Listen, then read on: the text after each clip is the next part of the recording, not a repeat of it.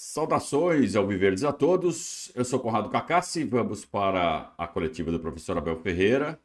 Ontem à noite, lá em Barueri, no Crefizão, o Palmeiras venceu o Ituano por 2 a 0, pulou uma fogueira numa partida que o Palmeiras não tinha nada a ganhar, a não ser três pontos que né, significam nada.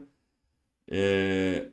Mas o Palmeiras evitou que uma bola de neve se formasse porque a gente vem de um resultado negativo, dolorido, com questionamentos ao Abel e a determinados jogadores, e um novo insucesso na partida de ontem potencializaria essa, essa insatisfação, e aí a gente teria um princípio de crise. Mas, felizmente, o Palmeiras é, está no estágio que dificilmente tropeça contra o Ituano, contra times do interior de São Paulo. É, é, o protagonista do futebol brasileiro mesmo, não ganhando tudo. E soube contornar a situação com tranquilidade. Isso mostra o grau de desenvolvimento né, desse time, desse grupo. Não vamos sentir tanta falta disso quando acabar. Espero que demore.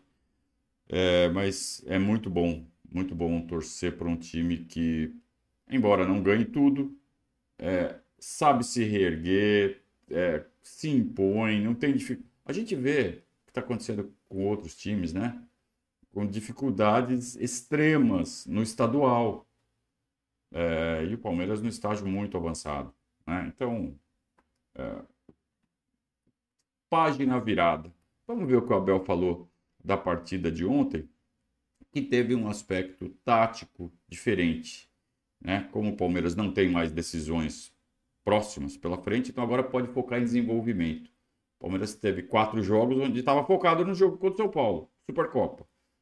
Então não desenvolveu o time. Agora sim, agora o Palmeiras pode parar, respirar, trabalhar com calma. E o Abel já ensaiou um novo modelo, encaixando o Aníbal Moreno sem retirar nem o Rios, nem o Zé Rafael, coisa que a gente ficava pensando, pô, como é que ele vai pôr o, o o Aníbal. Ele tem que tirar um dos dois. Ele deu um jeito de encaixar todo mundo.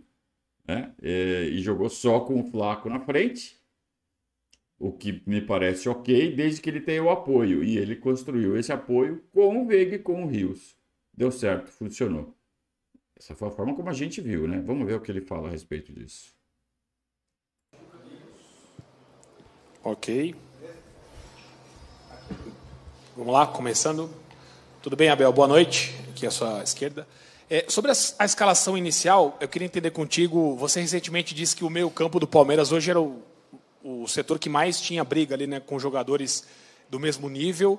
E a escalação inicial ela parte muito disso para tentar encaixar esses jogadores que estão no melhor momento em detrimento do ataque hoje que você tem hoje menos opções? Em detrimento não. É olhar para os jogadores que temos, perceber quem está em melhor forma, perceber que há jogadores que chegaram anteriormente um, e aceitar as vossas opiniões, uns gostam, outros não gostam. A minha função é escolher aqueles jogadores que eu acho que a cada jogo são os melhores. Hoje escolhi estes, para amanhã, no próximo, vou escolher outros. Um, mas como eu te disse já no, no, no outro jogo, sim, o meio campo é um jogo. Um, um, um setor onde temos muita concorrência boa, um, os que jogaram, o Aníbal que chegou bem, depois teve um problema no, no tendão, ainda tem, devido ao, ao gramado no, no Allianz Parque, recuperou bem. Teve outro problema aí que vocês também não sabem, também não têm que saber de tudo. Um, mas está aí para, para nos ajudar. O Fabinho também entrou bem, o menino. O Zé Rafael numa posição um bocadinho diferente, que quase que mudar um bocadinho Excelente. que eu estava habituado. O Rios também boa dinâmica. Um, o Veiga um, um bocadinho cansado hoje, mas, mas sim, o meio campo é um, é um setor que, um, onde nós estamos muito bem servidos e temos muitas, muitas opções. É exatamente essa possibilidade dos jogadores saberem fazer funções ofensivas e defensivas com a, no mesmo nível que faz com que ele coloque, entre aspas, três volantes e os caras ataquem pra caramba. Então teve momentos em que o Palmeiras estava atacando com 9. Até o Murilo pela esquerda e o Gomes pela direita estavam subindo proporcionando apoio para que o Marcos Rocha e o Piquerez afundassem. É... Então ontem o Zé estava jogando de meia esquerda avançado e o Rios de meia direita avançado. Depois o Rios troca com o Veiga e o Veiga passa a jogar mais aberto e o Rio mais por dentro. É, são todas essas possibilidades que o Abel está explorando muito bem e ele conta com a inteligência dos jogadores de entenderem. Tem jogador que é burro.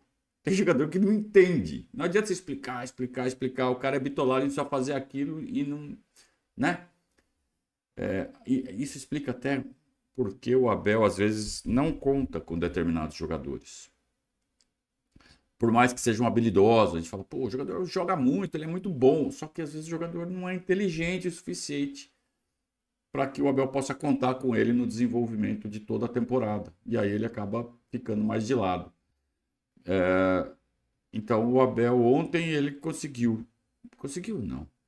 Ele deu mais uma demonstração de que o futebol hoje é total. Que você não pode colocar tarja na testa de jogador. Não é volante, não é zagueiro, é, é tudo. Os jogadores fazem todas as funções. Claro que eles têm suas especialidades, mas todos precisam ser capazes de fazer várias funções durante a partida, obedecendo à dinâmica de jogo. E ele não abriu se. Não sei se ele não sabe ou se ele não quis abrir, né? Se ele pretende é,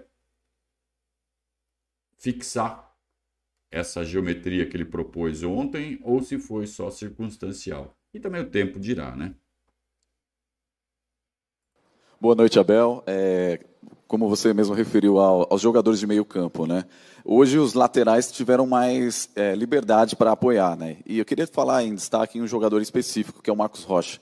Muitas vezes não é muito citado. E hoje ele fez a sua quarta assistência na temporada, né? Um jogador que é importante taticamente.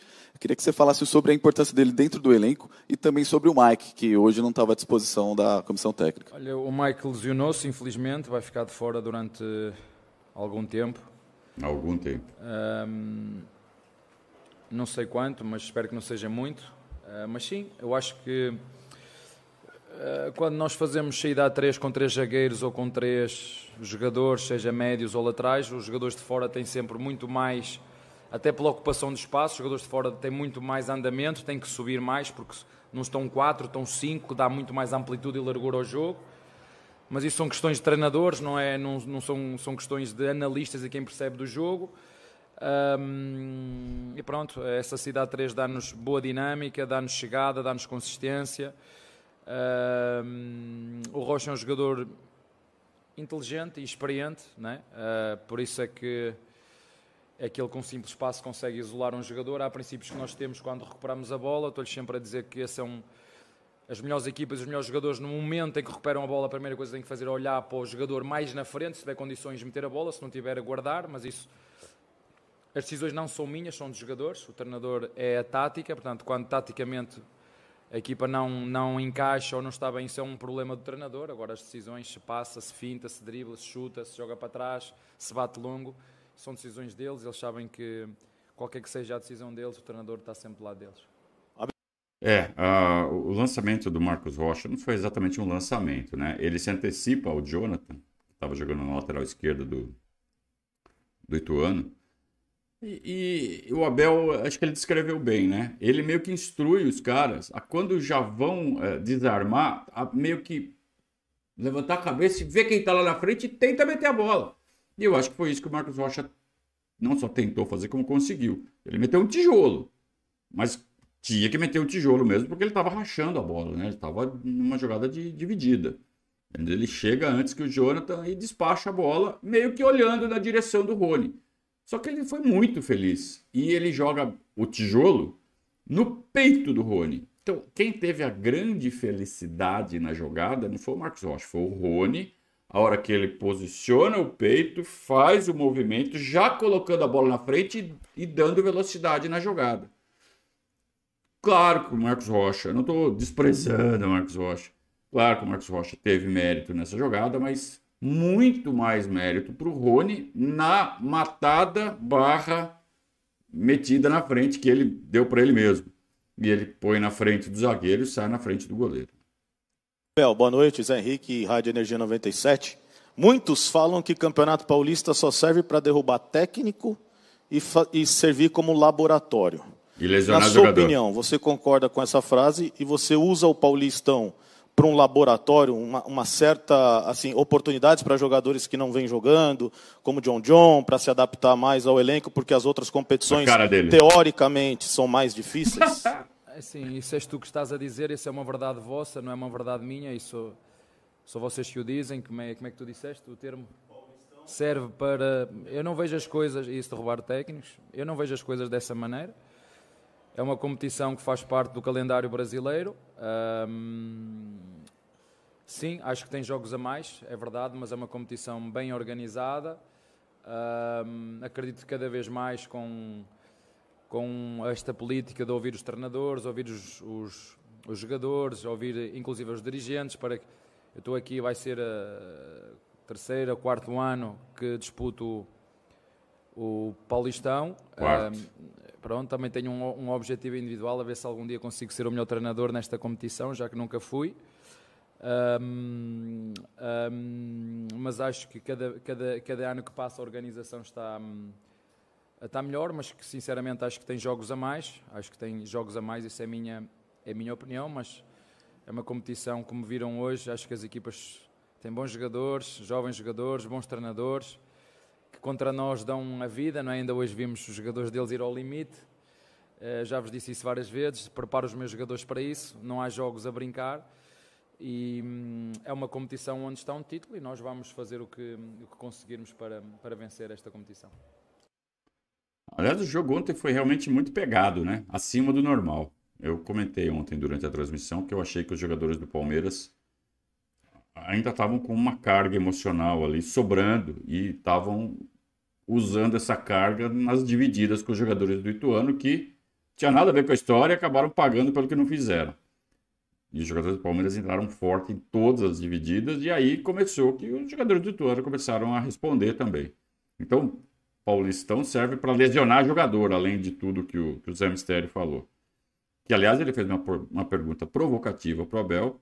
O Abel não caiu na provocação, é, que ele queria que falasse, é, Paulistão não serve para nada. E o Abel ainda deixa escapar assim, olha, eu tenho um objetivo que é um dia ser o melhor treinador do Paulistão. Já ganhei, quantos que ele já ganhou? Dois.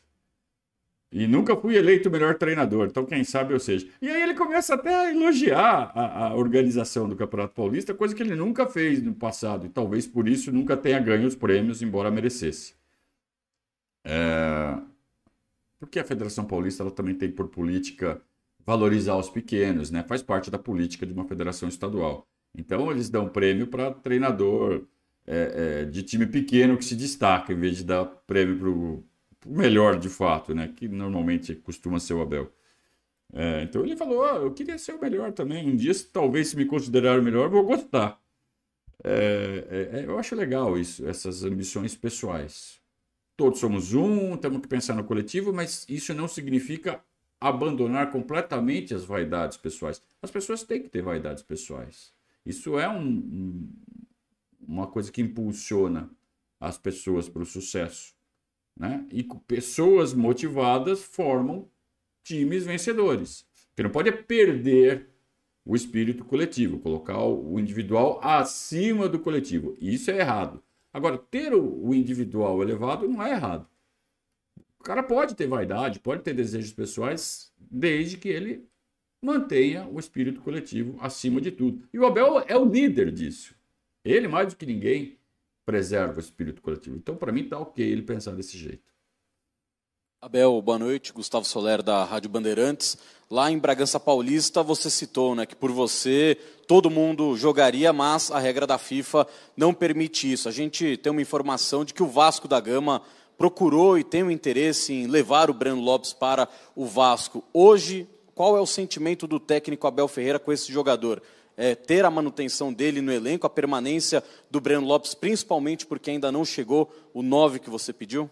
É tão difícil contratar jogadores que eu não posso estar a, a dispensar jogadores como, como, como o Breno. O Breno é um jogador que nós gostamos, Uh, nós precisamos ter jogadores, jogadores que nos ajudem, quer seja a entrar, quer seja uh, titular. E nós não podemos esquecer que um, um ano passado, na fase final de, do ano em que fomos campeões, ele jogou.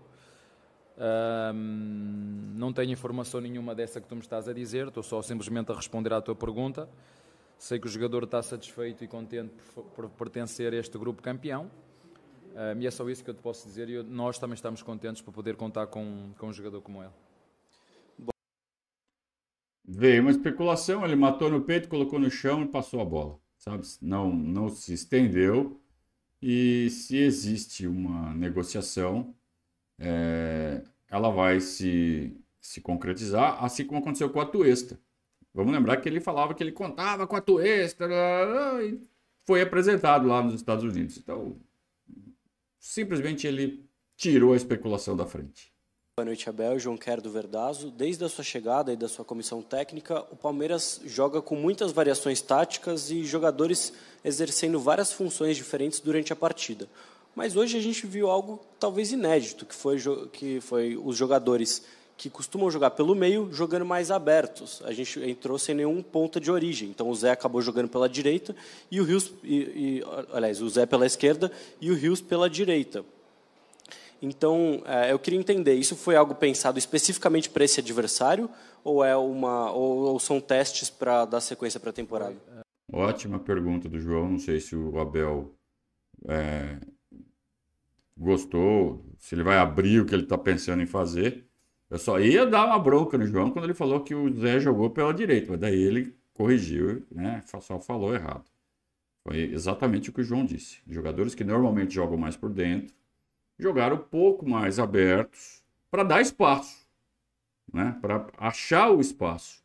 E a pergunta é muito pertinente. Foi só para encaixar nesse jogo ou é uma tendência?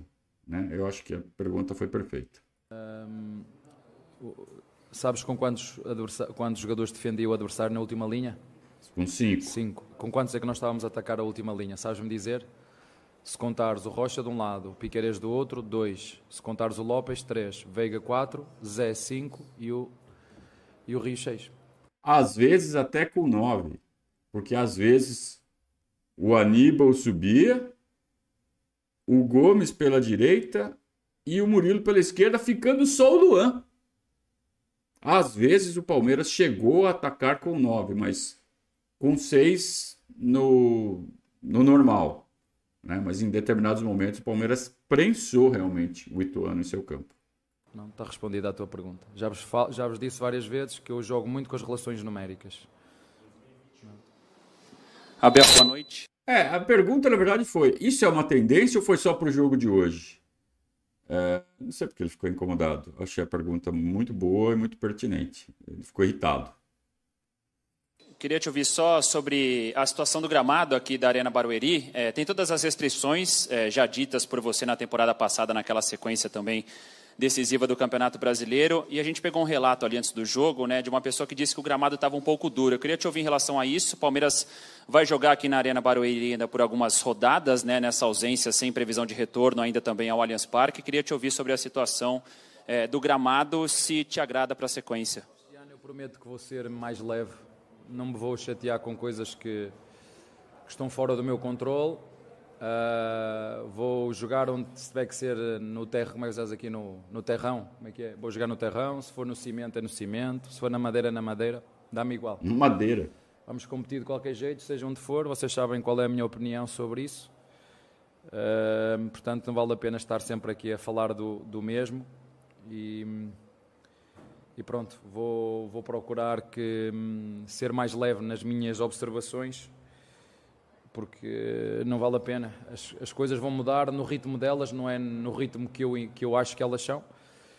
E portanto, as coisas, a única coisa que eu quero é que hum, é que rapidamente e perceber que os nossos adversários estão fora e nós queremos as melhores condições possíveis para os jogadores de Palmeiras porque nos exigem muito, não é? Exigem-nos títulos, exigem-nos qualidade de jogo, exigem-nos intensidade. E para que isso aconteça é preciso ter bons jogadores, primeiro, e nós temos. É preciso ter uma boa pista, não é? Ou seja, que a, troca, a pista seja boa, que não tenha buracos. um, que seja rápida, para nós podermos usar os pneus slicks para meter velocidade, para tirar os melhores tempos no nosso carro. É isso que nós queremos. E é isso que eu peço. Agora, um, infelizmente, eu sou treinador, não sou tratador de relva, não, essa não é a minha função nem a minha responsabilidade. Um, o que posso dizer é onde eu jogar, o meu adversário também vai jogar. Portanto, um, não vou. Já falei, já dei, já falei muito sobre isso. Não, não vamos estar a chover no molhado. Irritado, Abel, né? Irritadiço. É... Não, não, sei o que está passando na cabeça dele, não sei se é problema pessoal, não sei por que, que ele está irritado. Né? Talvez esteja irritado com ele mesmo pelas bobagens que fez no último domingo. Mas vira a página, Abel. Todo mundo está virando a página, você também pode virar. Mostrou inteligência nessa postura geral de parar de reclamar. É, porque ele achou que poderia, com suas intervenções, é, melhorar o futebol brasileiro, que é onde ele está trabalhando. Mas meio que ele falou assim: meu, não adianta, as coisas não vão mexer de uma hora para outra. Eu já falei tudo que eu tinha que falar, as discussões estão colocadas na mesa. E o ritmo do Brasil é esse, e, prova e provavelmente, quando as coisas mudarem, ele já nem vai estar aqui. Porque o contrato dele vai até o fim de 25 e não sabemos se ele vai renovar ou não. Não sabemos nem se ele pretende renovar. Então, ele meio que já. Ah, é assim, vamos assim.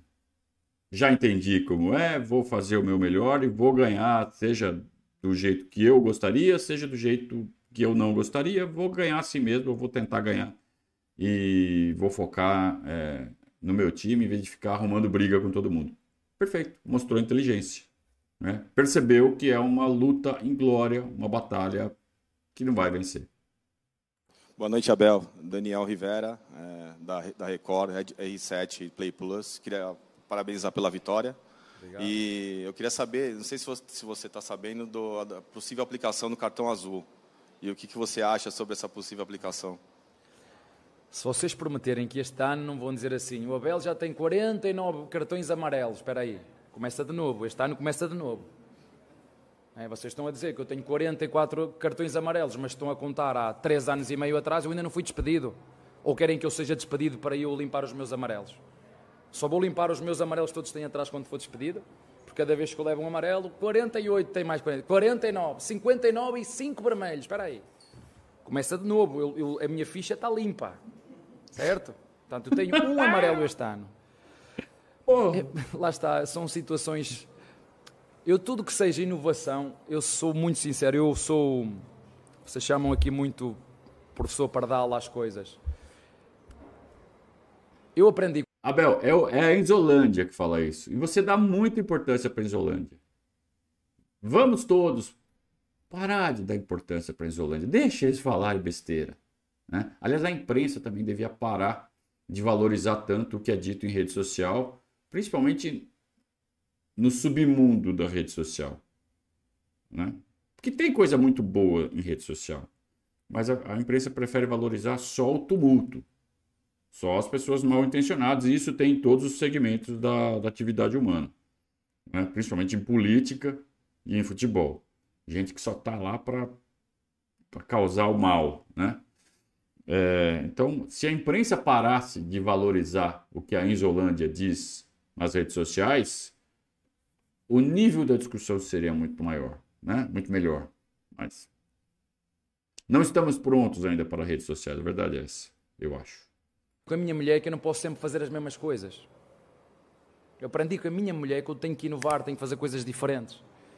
Nem que seja igual, mas melhor, entende? E eu aceito perfeitamente que no futebol porque eu também o faço na minha forma de jogar, de criar coisas novas, de inventar, errar e perceber, não, não posso fazer isto. Outras que arrisco e disse, não, isto vai dar resultado. E, portanto, se isso é um, é um desafio e a FIFA ou quem decidiu acha que pode melhorar, uh, não digo não, ter um jogador ter que sair 10 minutos. Eu, por exemplo, quando as pessoas falam das 5 substituições, eu, quando comecei a ser treinador em 2011, eh, 2012, Eu fiz a Liga dos Campeões dos Júniores, ou a Libertadores, se quiserem aqui, dos Júniores, e eu já nessa altura tinha cinco substituições, já trabalhava com cinco substituições. Se me pergunta se eu gosto, acho espetacular a ideia das cinco substituições. Então aqui no Brasil, ainda mais, porque tu podes mexer no jogo, podes recuperar jogadores, podes gerir jogadores. Hum, eu acho isso muito bem. Se é para o bem de futebol, se é para o bem de todos, será para o bem, e, uh, será para o nosso bem também, e estarei, estarei de acordo, mas nada como experimentar e, e isso é que é importante. Enquanto palmeirenses, nós devemos aplaudir qualquer, é, qualquer iniciativa, não. Devemos aplaudir iniciativas que visem coibir o antijogo. Porque o Palmeiras sofre muito mais com o antijogo do que é beneficiado. Porque sim, já fizemos antijogo quando nos foi conveniente. Tá? Ninguém é santo aqui. Aliás, futebol não é um esporte de santos. Sem duplo sentido. é... Mas eu, eu penso que, do jeito que foi apresentado, não sei na prática. Na teoria, do jeito que foi apresentado, esse tal de cartão azul, ele, ele dá muito, muita margem à interpretação.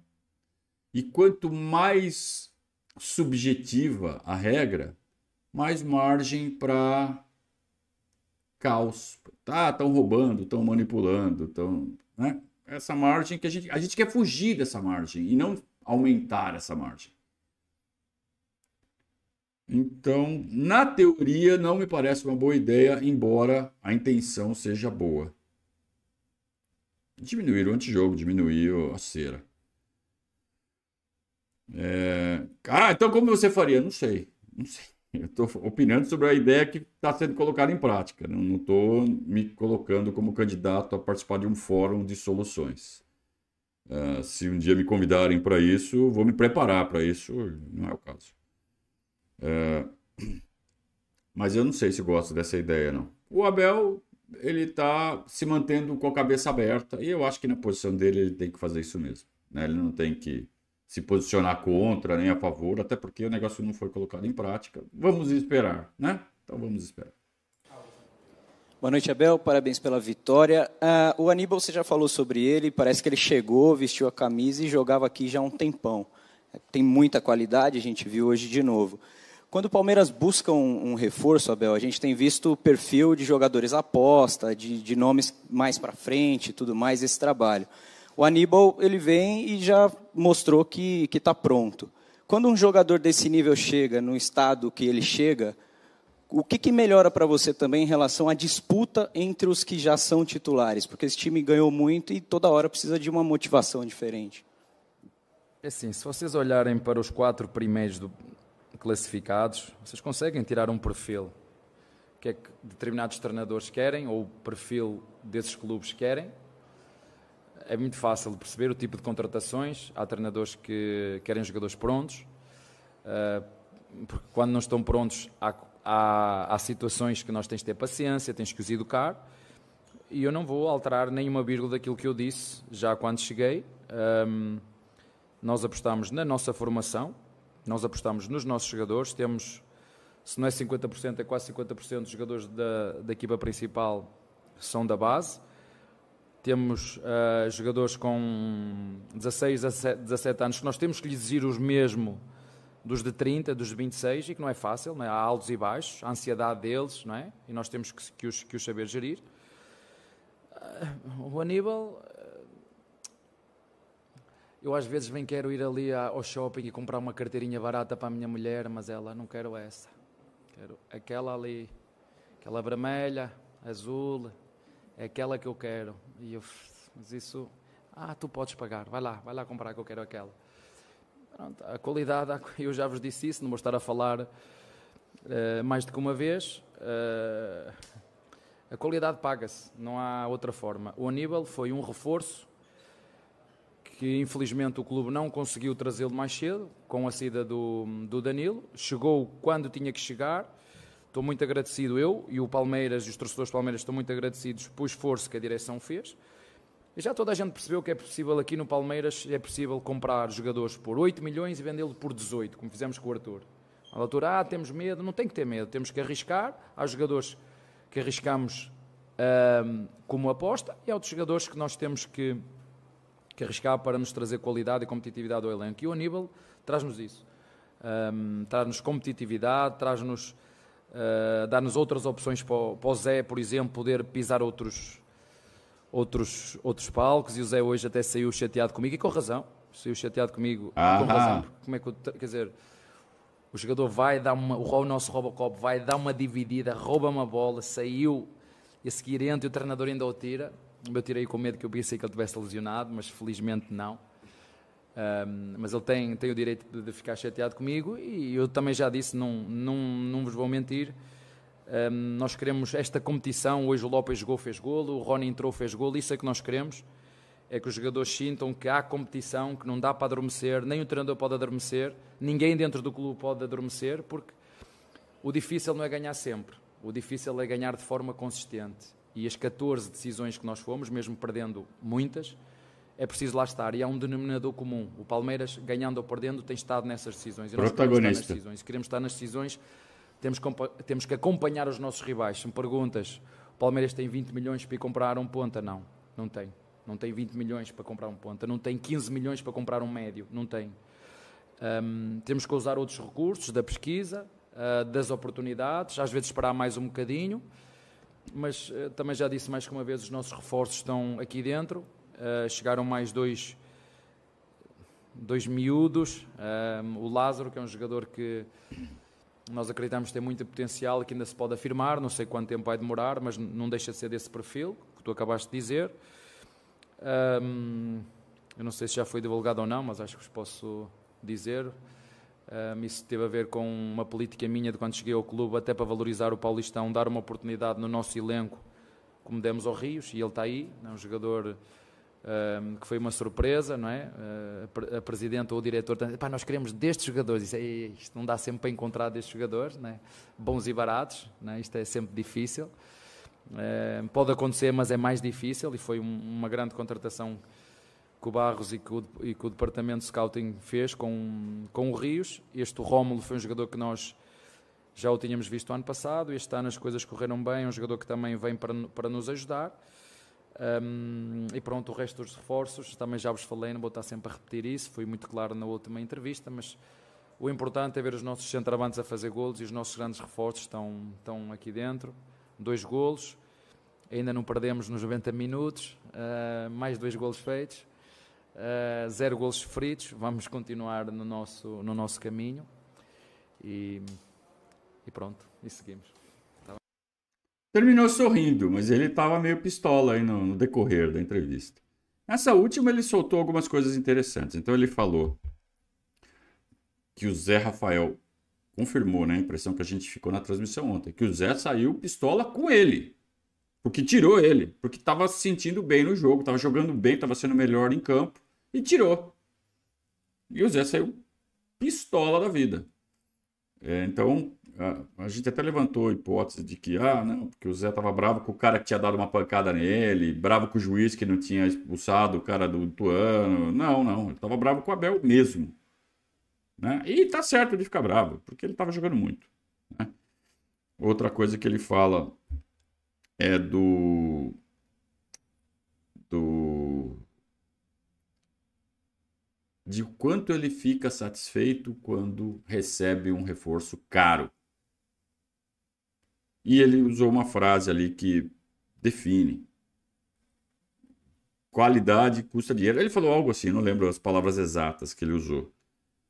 Mas isso derruba qualquer tese de que o Abel não gosta de talento, o Abel não gosta de jogador caro.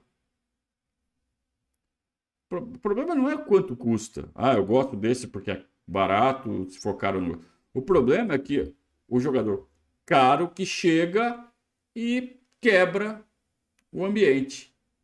Então, não é só estudar o quanto o jogador desempenha dentro de campo. Você tem que estudar o quanto o jogador é, influencia o ambiente onde ele joga. O comportamento dele fora de campo, no dia a dia, na concentração. E isso a boleiragem sabe entre eles. Então, às vezes, a gente pode dar o exemplo do colombiano do São Paulo ali, que chegou, a estrela e tal, e pô, já foi mandado embora. Ah, ele que pediu para sair. O São Paulo deu graças a Deus que ele pediu para sair. Então, uh,